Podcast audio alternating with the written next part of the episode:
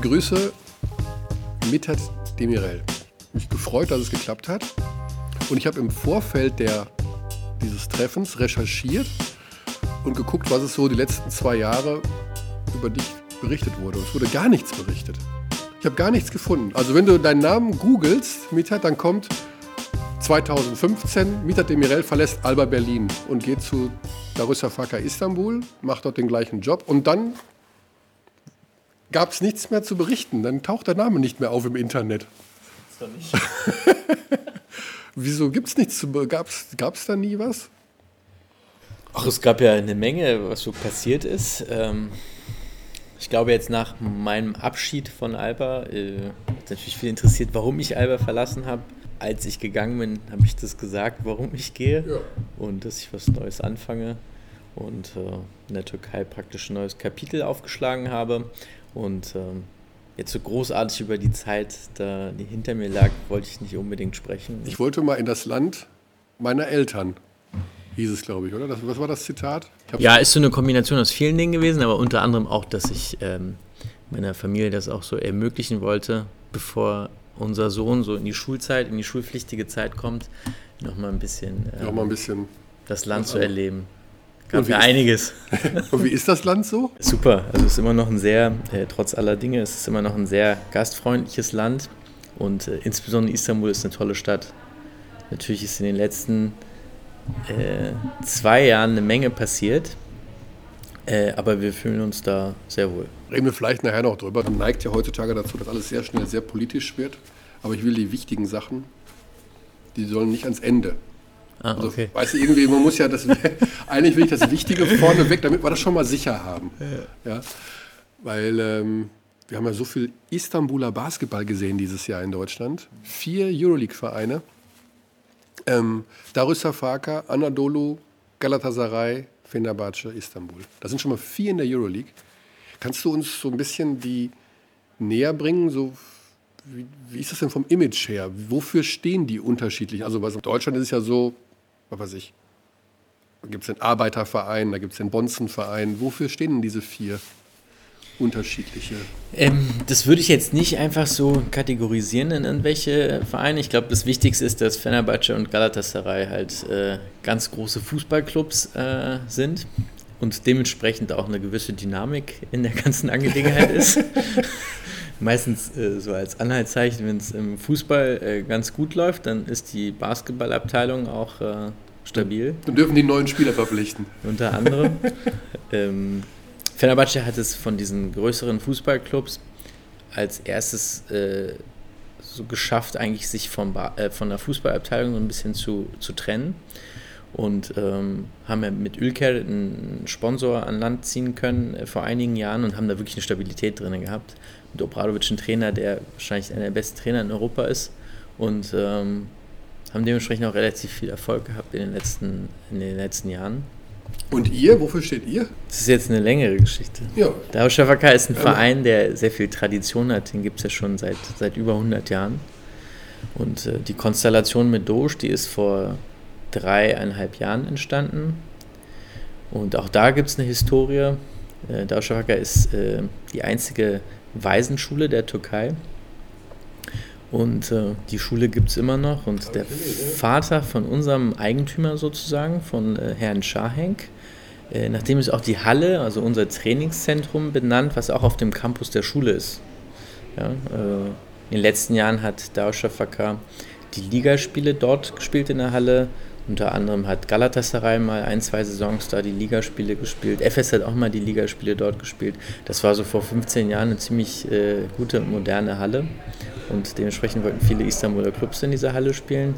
Ähm, ja, und inzwischen ist das unser Trainingszentrum und äh, spielen halt die Spiele in der Volkswagen Arena, die auch von der Doge-Gruppe gebaut worden ist. Und warum ähm, heißt die Volkswagen Arena eigentlich? Das fand ich immer so lustig. Doge ist ja so ein. Äh, ist eine Holding, ne? Ja, genau. Es ist eine Holding, äh, global agierende Holding. Das heißt, die sind eigentlich überall unterwegs, in vielen äh, Bereichen aktiv. Unter anderem auch in der Autobranche. Ähm, die haben die Lizenzen für die ganzen Volkswagen-Marken, also ah, okay. für die Türkei. Raus. Volkswagen ist halt eine Marke von der Doge-Gruppe und deswegen wurde äh, der Name halt dafür benutzt. Und wie ist das Arbeiten? Bei Datscha heißt ihr, Datschka. Datschka. Ja, heißt Datschka. Der, also man, man nennt euch Datschka eigentlich. Selbst oder? für den Türken ist Darüşşafaka nicht ganz so ich, äh, ich einfach. alles gehört. Ich glaube, ich habe auch selber schon zu meiner Schande alles schon mal gesagt. Von ja. Darüşşafaka über Darüşşafaka. Ja, also es wäre Darüşşafaka. Darüşşafaka. Genau. Sagen wir Datscha. Datschka. Datschka. Datschka sagen eigentlich die Türken so. Ja. Ja. Und wie ist, was, was ist das große, was, wie ist das Arbeiten mit so einer finanzstarken Holding im Hintergrund, die ganz viel Geld hat, oder? Nicht, ist das falsch? Ja, das war auf jeden Fall erstmal interessant, dass ähm, ja nicht viel vorher, obwohl es so ein traditioneller Club war, nicht viel vorher da war. Äh, mit, der, mit dem Eintritt in die Euroleague vor äh, fast zwei Jahren, also letzte Saison, ähm, musste natürlich auch die Infrastruktur dafür geschaffen werden. Und das war natürlich reizvoll für mich. Ich wollte jetzt nicht, wie das so klassisch in, in, äh, in Clubs ist, wo dann 15 Leute da sind, die ähm, einem eigentlich erklären wollen, ähm, wie der Basketball so funktioniert. Ähm, es ist sehr überschaubar. Es sind Ibrahim Kutlay unter anderem, ein ehemaliger äh, türkischer Nationalspieler. Äh, der ist im Vorstand von dieser Gruppe. Und ich sind halt für den Basketball verantwortlich. Und ähm, das war halt für mich sehr reizvoll, äh, etwas aufzubauen, um halt ähm, relativ schnell irgendwie in der europäischen Spitze mitspielen zu können. Ist natürlich grandios, wie das so gelaufen ist. Manchmal stellt man sich vor, man ist die ganze Zeit auf der äh, linken Spur, so auf der Autobahn. Äh, es ging vielleicht auch ein bisschen zu schnell, aber im Großen und Ganzen sind wir sehr zufrieden und ich bin auch persönlich mit dem Arbeiten dort, mit unserem Team, was wir da zusammengestellt haben, jetzt nicht auf dem Feld, sondern abseits des Feldes, äh, sehr zufrieden. Halle ist ausverkauft zu Euroleague-Spielen. Tickets werden verkauft, ja, ist auch nicht so sehr üblich gut. in der Türkei. Und das haben wir in sehr kurzer Zeit echt gut hinbekommen. Also man ist auch mit dir zufrieden. Das ist so. Ich glaube schon. Ich weiß, ja, ich weiß es nicht. nein, nein. Doch, also, also bleibst, der Vertrag, weiß ich gar nicht, wie lange der läuft, oder ist das Handschlag? Oder? Ja, ist so eigentlich ein unbefristeter Vertrag. Oh. Wir haben uns aber halt mündlich auf einige Sachen verständigt. Ähm, unter anderem, als ich angefangen habe, dass ich das erstmal für zwei Jahre mache und dann sehen wir weiter. Was ja jetzt rum wäre. Genau, das wäre jetzt rum. Und wir haben auch schon ein bisschen so über die Zukunft gesprochen, wie das alles so aussehen äh, kann und wird. Und da gibt es unterschiedliche Überlegungen und es wird sich in den nächsten Wochen so entscheiden. Ah, ja. Nächsten Wochen habe ich gelernt als Journalist, heißt es steht quasi schon fest. Nee, da bin ich, muss ich leider enttäuschen. Ich wollte jetzt nicht Monaten sagen, aber wir sind ja jetzt auch schon fast im April. Ja, genau. Ja, kommen jetzt so die zwei, die nächsten zwei Monate der Saison. Wir haben schon sehr viel ähm, bezüglich der Zukunft äh, getan haben einige Spieler schon verlängert und ähm, sind auch schon mit einigen Spielern im Gespräch äh, und auch kurz vor Abschlüssen für die, für, die, für die Zukunft. Und das sind wir eigentlich schon mittendrin, aber was mich halt so persönlich angeht und auch was ähm, mit der Doge-Gruppe passiert, das ähm, wird sich so in den nächsten, weil jetzt muss ich aufpassen, nächsten Wochen. Ja, kommen wir nachher nochmal drauf, das merkst du Entscheiden. Nein, also Zukunft ist, ich weiß, da redet man immer sehr ungern drüber. Mhm. Also ich weiß ist ja auch völlig in Ordnung. Ist ja dein, dein, es geht ja auch, gerade beim Sportlichen waren, du hast schon gesagt, einigen Spielern verlängert. Ist ja gar nicht so einfach zu planen ne, fürs nächste Jahr. Oder das, was ich gelesen habe, ist, ihr spielt nicht mehr Euroleague. Bumm. Das war ja eh nur eine Wildcard in diesem Jahr. Also du sitzt einem Kritiker dieses Euroleague-Modus gegenüber. Also ich bin jetzt, ich, so gut ich die Spiele finde, aber die Art und Weise, wie dort Startplätze vergeben werden, hat so ein bisschen Hütchenspielerei, sage ich jetzt mal einfach. Was ich gehört habe, ist, ihr spielt keine Euroleague mehr. Kann man das schon so sagen? Ist es schon beschlossen oder ist das wahrscheinlich? Dafür geht es in den Eurocup. Du musst ja planen, du hast mit Spielern verlängert und dann musst du ja auch sagen, wo ihr spielt. Wir sind in Gesprächen immer noch mit der Euroleague. Das ist noch nichts Abgeschlossenes und äh, das wird man sehen. Also wer sich so im Basketball ein bisschen auskennt, so im europäischen Basketball, was gerade so passiert, äh, also was ist schon sicher. Genau. Aber in den nächsten Wochen wird dann wahrscheinlich. In den nächsten Wochen wird sich das dann hoffentlich entscheiden. Ja. Ich meine, das ist ja eh nichts gegen Istanbul, aber vier Vereine aus der Stadt in der Euroleague ist ja auch schon ein bisschen viel gewesen, ne? bei aller Liebe zu. Du würde ich jetzt als Aussteher, glaube ich, auch denken. Äh, ich habe aber jetzt äh, das Glück gehabt, eine Saison wirklich in diesem Modus miterleben zu dürfen. Und wenn ich mir vorstelle, diese äh, drei Spiele, die wir als Auswärtsspiele gegen Istanbuler Mannschaft gespielt haben, wirklich auswärts irgendwo zu sein. Ja. Ja. knackig, ne? dieser Spielplan. Das ist schon hart. Also muss man einfach so sagen. Ja, ich glaube, das ist eher ein Vorteil für viele Teams, dass es dann in Istanbul ist. Man könnte vielleicht ähm, das ein bisschen abändern, dass vielleicht wie in der NBA eine Mannschaft wie Madrid oder Barcelona oder eine andere Mannschaft in die Türkei kommt, zwei Zehn Tage Spiele da bleibt genau. oder sowas, ja. also eine Woche da bleibt. Aber der Modus wurde halt so gemacht, dass ähm, in diesen zwei Spielewochen, dass man immer ein Spiel heim und ein Spiel auswärts spielen muss. Mhm. Was erstmal so ganz gut klingt, aber in der Ausführung wäre es, glaube ich, viel praktischer gewesen, mhm. das so zu machen, äh, wie ich das gerade gesagt habe. Aber nächstes Jahr wird das ja alles noch viel spannender mit den Nationalmannschaftsspielen. Äh, das wird generell spannend. Also das ist Thema können wir gar nicht hier besprechen, weil das sprengt ja den kompletten Rahmen. Ne? Aber wir haben es immer so gemacht. Also meistens frage ich dann jetzt Geschäftsführer oder Sportdirektoren, wie plant ihr? Weil es ist ja jetzt auch für Bamberg zum Beispiel, das aktuelle deutsche Beispiel, unmöglich zu planen für die kommende Saison. Es wird einen Startplatz geben für den deutschen Meister. Okay, das kann jeder werden. Ulm, Bayern, Ludwigsburg, keine Ahnung.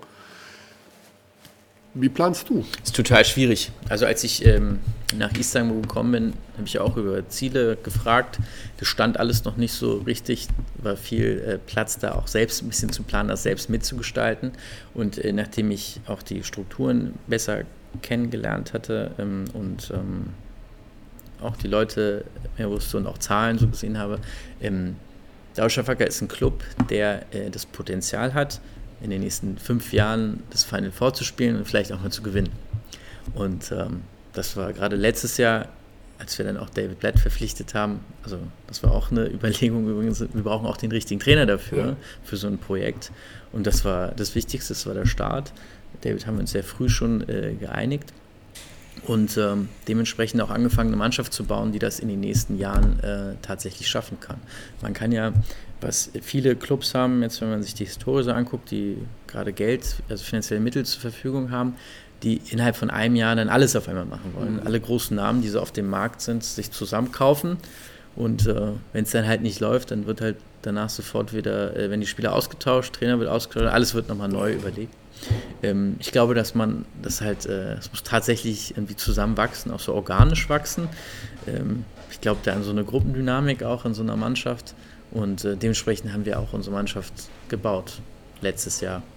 Wir haben von den hm, acht Ausländern, die wir haben, sind drei, die ihre erste Euroleague-Saison spielen.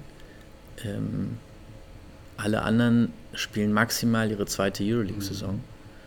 Und ähm, das ist halt das, woran ich glaube, weil Spieler müssen sich halt auch beweisen wollen auf so einem Niveau, sich äh, verbessern wollen und ähm, so haben wir halt versucht, unsere Mannschaft zusammenzubauen. Deswegen ist die Mannschaft nicht nur für dieses Jahr oder nur für nächstes Jahr gebaut worden, sondern tatsächlich für die nächsten Jahre. Aber ihr müsst türkischer Meister werden, um Euroleague zu spielen dann, wenn die Wildcard jetzt nicht mehr zu euch gegeben wird? Wie? Nein, offiziell hat der türkische Meister keinen Startplatz. Ah, okay. Also könnte es noch ein längerfristiges Projekt werden, wieder ins Final vorzukommen. Aber muss man ja, das sehen. muss man abwarten. Wie gesagt, also du kennst dich ja aus. Nee, ich kenne mich nicht aus. Ich nein, aber die Situation im europäischen Basketball mit FIBA, Euroleague, Eurocup bekommt man, obwohl man sich auskennt, manchmal selbst durcheinander. Ich weiß nicht, wie sie da die Kuh vom also, Eis kriegen sollen. Genau, dienstags, mittwochs äh, laufen dann auf einmal 15 Spiele. Ja. Du weißt eigentlich nicht, in welchem Wettbewerb.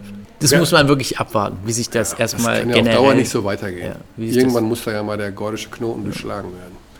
Definitiv, weil wenn man sich dann auch die NBA anguckt, den Markt momentan anguckt, welche Spieler alle in der NBA unterkommen und ähm, tatsächlich sich überlegt, welche Spieler man äh, überzeugen kann, nach Europa zu kommen, das wird halt nicht unbedingt einfacher. Und ich glaube, dass ähm, das Potenzial in Europa ist halt so, wie es ist. Es gibt halt nicht 50 Clubs, die mhm. langfristig planen und ähm, finanziell auf so einem Niveau halt mitmischen können, dass sie tatsächlich auch langfristiger planen können.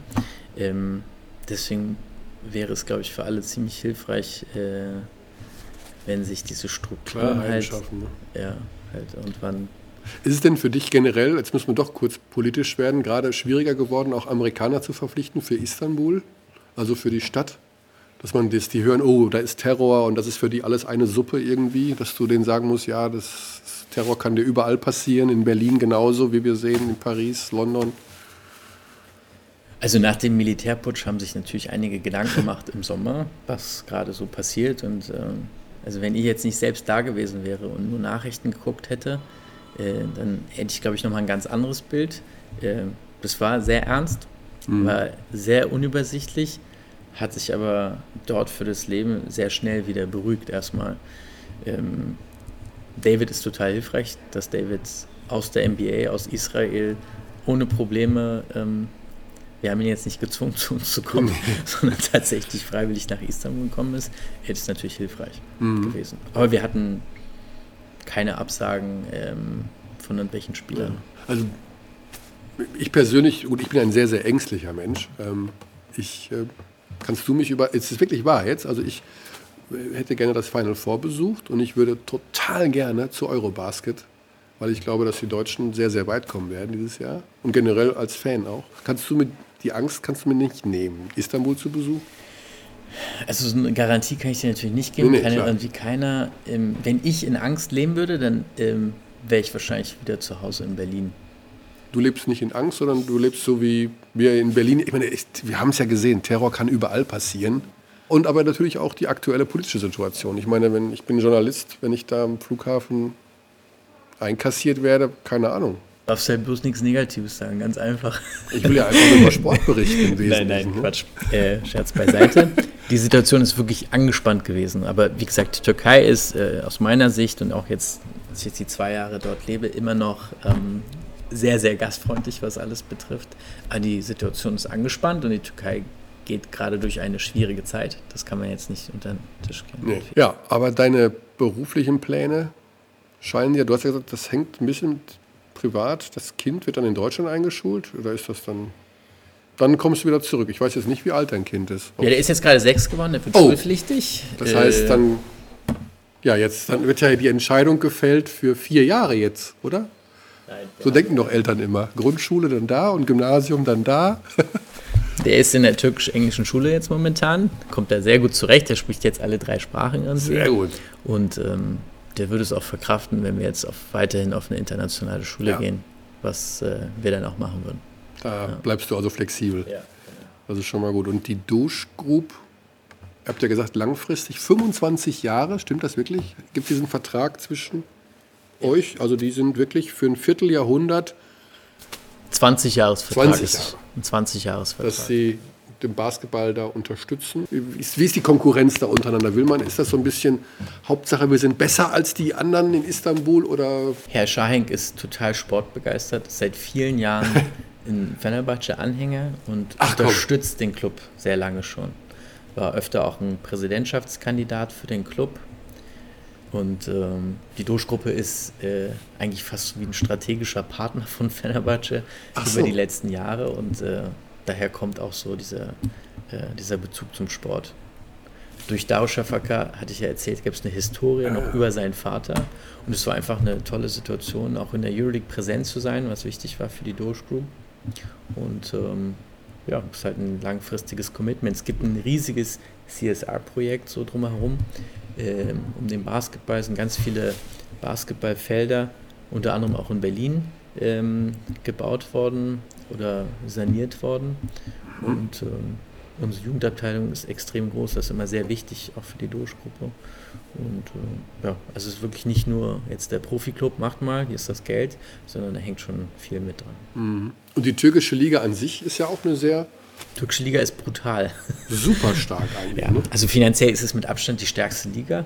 Wo kommt denn das Geld überhaupt her? Es sind alles so kleine, äh, kleine, alles kleine Familienbetriebe, größere, ne? So. Nö, es sind schon auch größere Firmen, die einfach ähm, äh, helfen halt in der Stadt, wo sie auch ansässig sind, äh, dass die Clubs dort erfolgreichen Basketball spielen können. Also es ist im Wesentlichen Sponsoring und nicht TV-Einnahmen oder sowas? Äh, die TV-Einnahmen, sagen wir so, das Budget ist ein bisschen anders aufgestellt als in Deutschland. Deutschland äh, muss man eigentlich jedem äh, Club täglich gratulieren weil ähm, das sieht auch jeder ähm, jetzt aus Europa, dass die deutschen Hallen alle voll sind. Äh, dass die Leute auch wirklich kämpfen, Tickets zu verkaufen, Sponsoren zu suchen.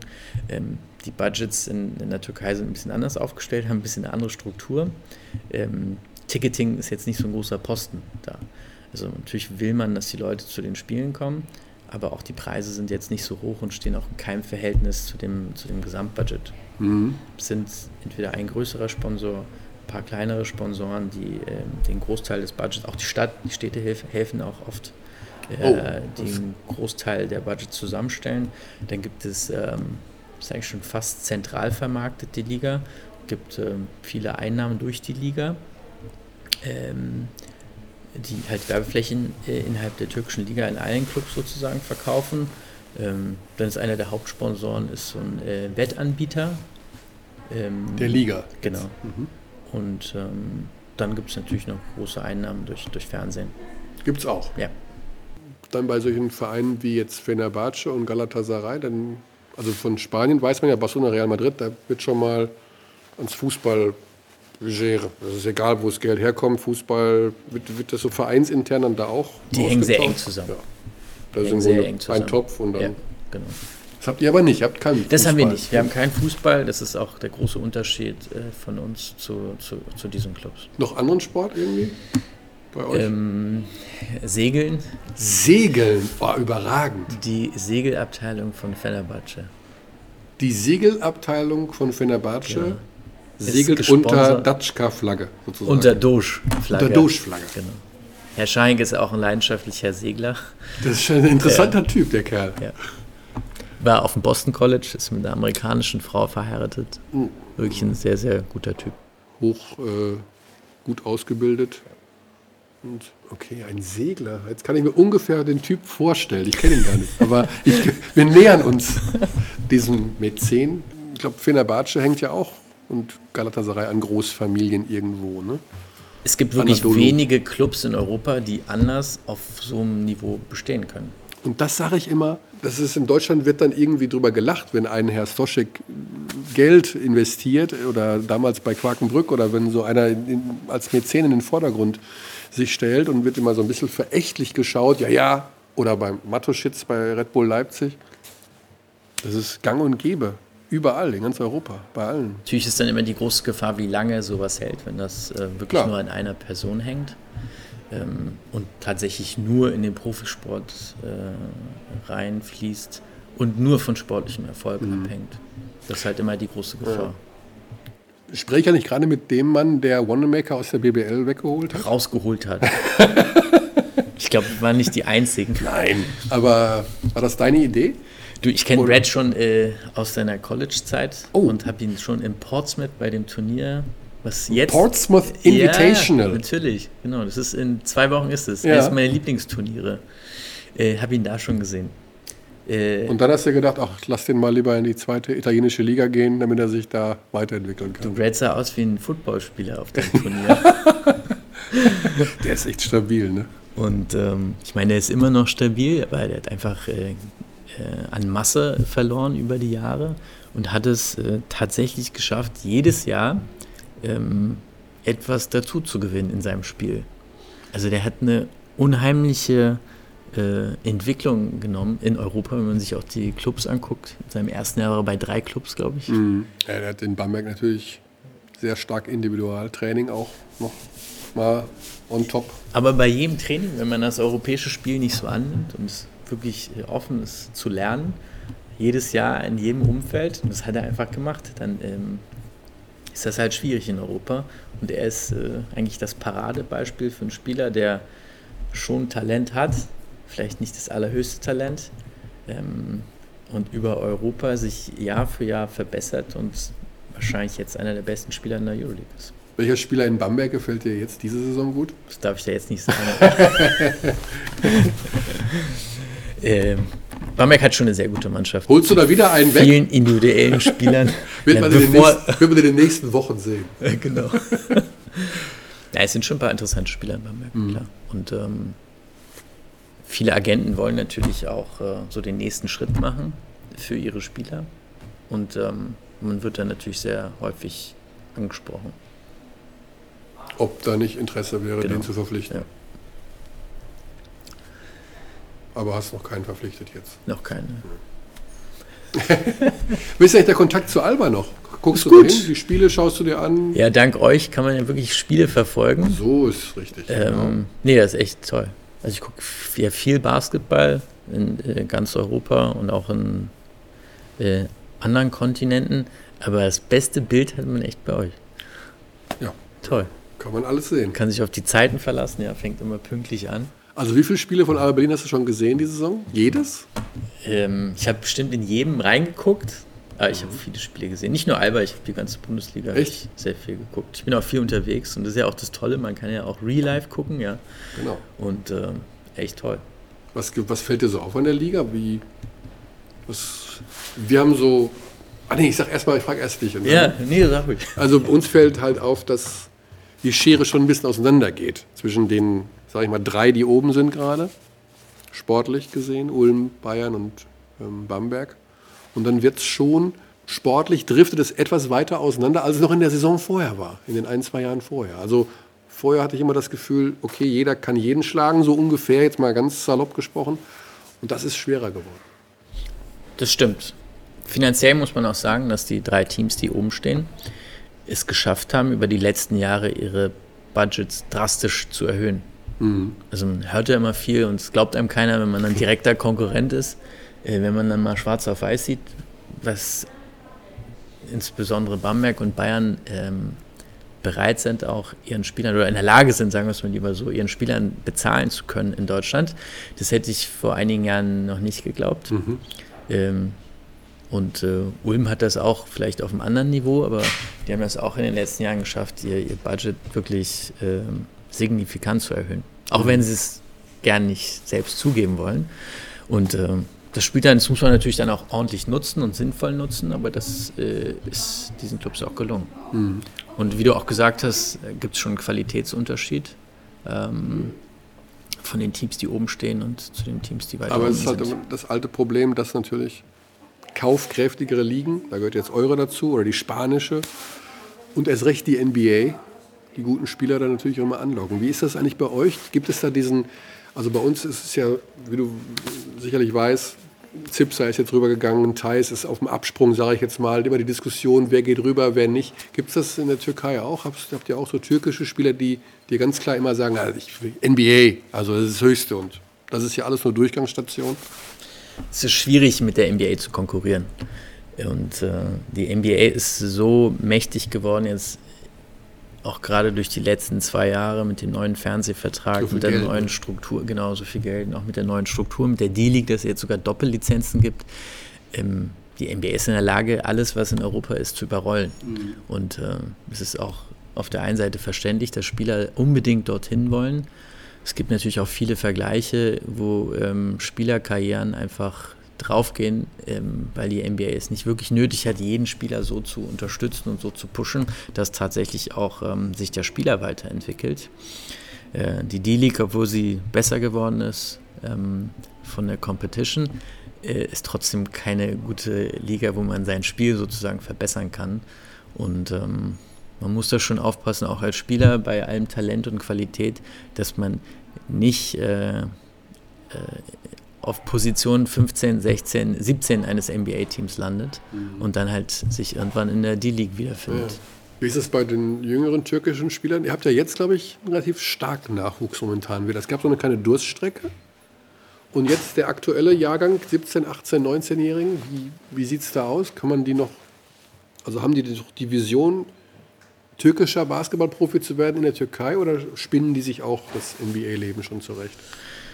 Ich glaube, so Jugendliche sind äh, überall auf der Welt ziemlich ähnlich. ähm, aber es gibt eine Historie für, ähm, für gute Ausbildung und für, für gute Spieler, die ähm, meiner Meinung nach sind auch schon ein bisschen physisch schon ein bisschen reifer sind, früher mhm. in ihrem, äh, in ihrem äh, in ihrer Jugend als jetzt in Deutschland. Und das hilft natürlich gerade auf so Jugendturnieren und ähm, sehen dann schon ein bisschen physischer aus als äh, andere Nationen. Ähm, aber trotzdem ist es auch in der Türkei schwieriger geworden. Ähm, wir haben die gleiche Ausländerregel wie in Deutschland, 6 mhm. plus 6. Früher war das ja so, dass äh, jedes Team immer zwei Türken auf dem Spielfeld ja, ja, haben musste. Kompliziert, ne? Genau. Und äh, das wurde vor zwei Jahren abgeschafft. Und ähm, dementsprechend ist es auch schwieriger für jüngere türkische Spieler geworden, sich da durchzusetzen. Ähm, man hört immer total viel, der hat es in die NBA geschafft, der hat dies gemacht, der hat das gemacht, der verdient so viel. Am Ende muss jeder Spieler bereit sein, sich ähm, auch im Training mit den besten Spielern zu messen, die in dem Team sind. Und die, die das halt machen, die werden auch ihren Weg gehen, egal wo. Ja, ihr habt ja einen Trainer, der scheint natürlich auch so ein bisschen über allem. Was, was hat der so eigentlich mitgebracht an Strukturveränderungen, an Dingen, wo du sagst, boah, echt, das hat sich schon gelohnt, ihn zu holen. Also da wäre ich gar nicht drauf gekommen. Was, was macht der anders als Sascha Obradovic? Zum Beispiel. ähm, ich vergleiche ihn jetzt nicht mit Sascha. Aber David ist halt ein Trainer, der wahrscheinlich auch mit Obradovic einer der besten Trainer, einer der erfahrensten Trainer in Europa ist. Jetzt sehen wir den anderen Obradovic, den von Fener. Oder nimmst genau, du jetzt den Sascha? Genau. Ich, Seko. Sascha ist auch übrigens ein sehr guter Trainer. Ja. Aber ich meinte jetzt Jelko. Ähm, und ähm, hat er das Glück gehabt, dass er erstmal aus den USA nach Israel gekommen ist und dann in Europa in sehr vielen Ländern gearbeitet hat, mhm.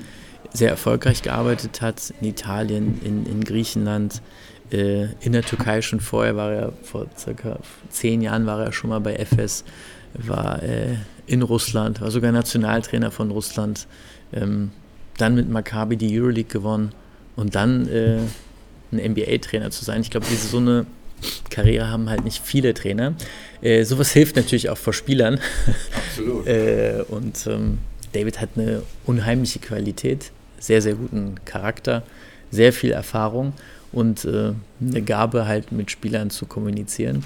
Was denn so, sag mal so, was, was heißt das denn? Ich glaube, er weiß ganz genau, ohne die Familie zu verfluchen, äh, wie man Spieler halt so das Letzte rauskitzeln ah. kann. Das macht er halt ähm, auf eine sehr, sehr gute Art. Und also er, er, wird nicht persönlich beleidigend, aber er trifft den Spieler doch irgendwo im Gemüt. Genau. Und das ist also diese Kommunikation, was ja extrem wichtig ist zwischen Trainern und Spielern. Ich glaube heutzutage noch viel, viel mehr als vielleicht vor zehn Jahren. Ähm, da ist er schon auf einem anderen Level, das muss man schon sagen. Wenn ihr dann mal abends zusammensitzt, haut er mal einen Karlauer raus über LeBron James und sowas? Du, wir haben, ich kenne ja David schon eigentlich seit über 15 Jahren, haben schon einen sehr guten Austausch immer gehabt ah, okay. und ähm, haben uns viel über äh, Spieler, Basketball so im Allgemeinen ausgetauscht. Und natürlich, wenn man so viele Jahre Trainer ist und auch in den ganzen Stationen, die ich gerade aufgezählt habe, und du hast gerade auch äh, LeBron James äh, gesagt, natürlich gibt es ja sehr viele interessante Geschichten. Und wir hatten ja das Glück, dass wir dieses Jahr bei sehr vielen Spielen unterwegs waren und äh, ein sehr, sehr interessantes Leben. Der bleibt der eigentlich? Hat der Vertrag noch? Der hat einen Vertrag noch. Ja, den Vertrag für zwei Jahre. Für zwei Jahre. Und will der wieder in die NBA? Er hatte einige Angebote in der NBA, hat er sogar noch einen Vertrag in der NBA. Ja. Ähm, wenn er tatsächlich in der NBA hätte bleiben wollen, dann hätte er gewartet. Also er hatte keine Not, jetzt unbedingt arbeiten zu müssen, weil er seine Miete nicht bezahlen kann. Er hatte noch ein Jahr Vertrag. Es gab viele Gespräche, wir haben uns sehr früh geeinigt.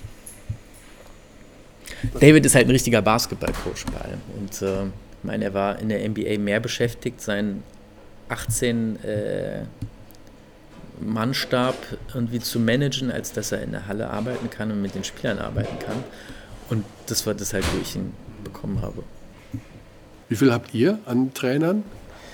Wir haben David, vier Assistenztrainer. Vier Assistenztrainer? Zwei Konditionstrainer. Das ist auch hilfreich. Also, Nein, was macht dir denn das Leben leichter, als es in Deutschland war, zum Beispiel? Jetzt finde ich in deinem Alltag. Du warst schon mal in der Türkei? Ja, aber nur an der Küste. Ich war nie in Istanbul. Also ich glaube, in der Türkei muss man immer äh, darauf vorbereitet sein, dass irgendwas passieren kann, was man nicht irgendwie vorhersehen konnte. Man muss immer äh, flexibel sein. Ähm, natürlich gibt es bestimmte Abläufe und es gibt auch eine Struktur, ähm, aber. Das wäre jetzt so ein Moment, wo ich sagen würde, könntest du da mal kurz ins Detail gehen? Mal so ein Beispiel. Muss ja nichts Kompromittierendes sein. Äh, fällt mir bestimmt im Laufe des Gesprächs ein. Ja. Das kannst du ja dann irgendwie so schneiden. Ne? Das schneide ich schneide. das kommt direkt an Anfang. Also es ist ein anderer, ist nicht so ein sortierter Alltag, so ein typischer deutscher Alltag ist ja meistens recht strukturiert, denke ich mal, und, hm, und da passieren eher unvorhergesehene Dinge. Also ich bin ja, da ich ja schon äh, vor zwölf Jahren in der Türkei ja schon gelebt hatte, und ähm, da bei Beşiktaş und Galatasaray gespielt. Du hast ja gespielt, ja. Ja, genau. Äh, habe ich gelernt, dass eigentlich in der Türkei äh, alles irgendwie auf einmal passieren kann, zu jedem Moment. Und ähm, man irgendwie versuchen muss, das Beste draus zu machen. Das ist eh sowas wie eine Lebens, ähm, so ein Lebensmotto von mir, äh, dass man versucht, auch das Positivste aus diesen Dingen so zu machen. Und das ist natürlich hilfreich in der Türkei. Ich sag mal, die haben dich vielleicht auch geholt, weil sie gedacht haben, okay, der, hat, der ist ja auch irgendwo türkisch, aber der hat dieses Deutsche bestimmt, dieses, der kann die Strukturen aufziehen, der weiß, so müssen wir das machen, da müssen wir nach rechts marschieren und da nach links. Ist das so ungefähr, dass du beides versuchst unter einen Hut zu kriegen? Dafür äh, haben die mich geholt, genau. Ähm, ich glaube, ich habe sowas von einer Deutsch, jetzt muss ich jugoslawischen äh, Disziplin sagen, deutsch-jugoslawische Disziplin, weil ich ja sportlich tatsächlich mit Serben, Kroaten, Bosnien groß geworden bin. Ähm, und wo halt 30 Sekunden manchmal auch eine Minute sind, wenn man irgendwelche Übungen machen muss. Sehr nett. und ähm, aber diese türkische Flexibilität, die habe ich, glaube ich, dann irgendwann im Laufe der Zeit dann auch gelernt und die ist auch total hilfreich. Ja. Ansonsten würde man wahrscheinlich wahnsinnig werden in der Türkei. Ja, die brauchst du einfach, ja. diese Flexibilität. Also kommt dir entgegen und ist nichts, was dir fremd ist. Überhaupt nicht, nee, nee. Und wenn man eh mit dieser äh, Erwartungshaltung auch ähm, etwas beginnt, ich glaube, das ist, kann einem nicht mehr so viel passieren. Wie hast du, aber hast du trotzdem eine Veränderung bei dir festgestellt? Irgendwelche Dinge, die jetzt auch gekommen sind, wo du sagst, oh, habe ich in Berlin nicht erlebt oder ist anders geworden? Als ich den Job vor neun Jahren angefangen habe in Berlin, war, glaube ich, eines der, ja, eines der wichtigsten Sachen, dass ich mich als äh, Person nicht verändern werde. Und äh, spätestens, wenn ich merke, dass ich das irgendwie muss, dass ich dann was anderes machen werde. Äh, bisher äh, kann ich das wirklich bestätigen, dass ich das noch nicht musste. Und ähm, super. ich glaube, man lernt halt immer dazu. Ähm, auch als Spieler, diese Jahre in der Türkei waren sowas von hilfreich, insbesondere auch für den Job, den ich äh, jetzt die letzten Jahre gemacht habe. Ähm, aber auch ähm, die letzten zwei Jahre hier in Istanbul ähm, waren schon sehr, sehr äh, interessant und ähm, erweitern halt immer wieder den Horizont. Das war auch eine, eines der Hauptgründe, warum ich das auch gemacht habe. Aber es gibt dann jetzt nicht noch das nächste Ziel. Eher, wenn überhaupt, dann wieder nach Deutschland kommen und da wieder sich setteln. Oder gibt es jetzt noch ein Ziel, wo du sagst, boah, ich will auch noch mal in die NBA und da was machen oder irgendwie, ich mache äh, Besiktas ganz groß oder Galatasaray oder irgendwas anderes nochmal? Ich bin ja jetzt seit über 20 Jahren in diesem Profi-Basketball. Ähm, bevor ich hierher gekommen bin, hatte ich mir mal so das überlegt. Mir war das gar nicht bewusst. 15 Jahre davon habe ich bei Alba verbracht, was schon sehr, sehr viel ist. Und ähm, das ist aber auch ein riesiges Glück, weil ich glaube, dass ähm, jetzt äh, das Alba einfach einer der, der besten Vereine ist, wo man als Spieler oder auch als irgendwie Angestellter so im Sport sein kann, weil alles einfach sehr gut organisiert ist und weil alles sehr viel für den Erfolg auch getan wird und ähm, es einfach ein toller Club ist, mit allem, was dazugehört. Ähm, Sind die ja nicht böse auf dich? Nö, glaube ich nicht. Ja. nein, nein, wir sind also, immer noch im Kontakt und. Äh, die waren ja überrascht so damals, ne? Oder? Schon, ne? Das, das, ja, doch ein bisschen. Ja. Aber ihr habt euch wieder lieb. Ja, doch, doch. Und ich habe äh, in den letzten 20 Jahren halt auf verschiedensten äh, Level so arbeiten können, verschiedenste Länder, verschiedenste Clubs. Ich habe mit vielen NBA-Clubs auch Austausch gehabt über die letzten Jahre. Ähm, hatte auch vor ein paar Jahren die Möglichkeit, ähm, jetzt nicht so einen Scouting-Job zu machen, sondern ähm, ein bisschen mehr fast ins Management so einzusteigen. Das hat mich damals noch nicht gereizt. Ähm, Jetzt die NBA ist einfach total anders als europäischer Basketball.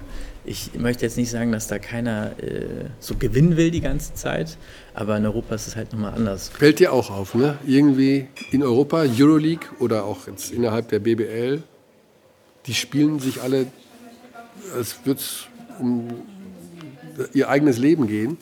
Und in der NBA ist es ja mehr so, gut, gewinnen wir heute nicht, gewinnen wir morgen. Und wenn wir übermorgen nicht gewinnen, ist auch nicht schlimm, wir haben ja noch 79 Spiele.